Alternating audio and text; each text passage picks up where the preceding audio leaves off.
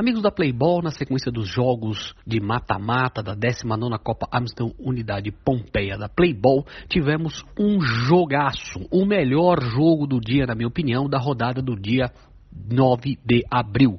Foram as quartas de final da Série B que colocaram à frente a frente dois times tradicionalíssimos da Playball Pompeia, que são o Jeito Moleque e o Luxemburgo.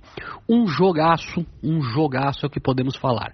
Com polêmicas, com reclamações de juiz, com o tempo esquentando, mas os dois times fizeram um jogo muito técnico e empataram por 3 a 3.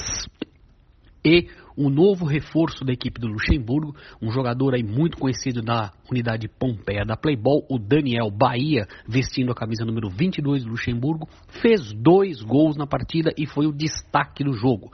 Com o empate por 3 a 3 meus amigos, a equipe, a decisão da vaga para as semifinais da Série B foi para a disputa de pênaltis. E nos pênaltis deu o Luxemburgo. O goleiro Maurício defendeu a última cobrança e classificou a sua equipe. Mas lembramos aqui que foram cobranças estendidas, porque os dois times batiam muito bem os pênaltis e os jogadores praticamente não erravam.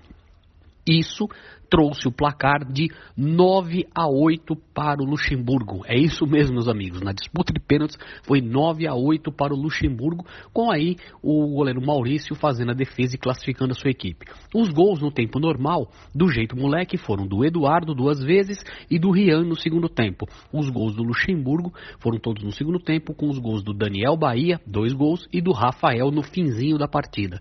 Dessa maneira, 3 a 3 no tempo normal, 9 a 8 na disputa de pênaltis para o Luxemburgo e o Luxemburgo vai enfrentar a equipe do Juvena nas semifinais da Série B no dia 30 de abril.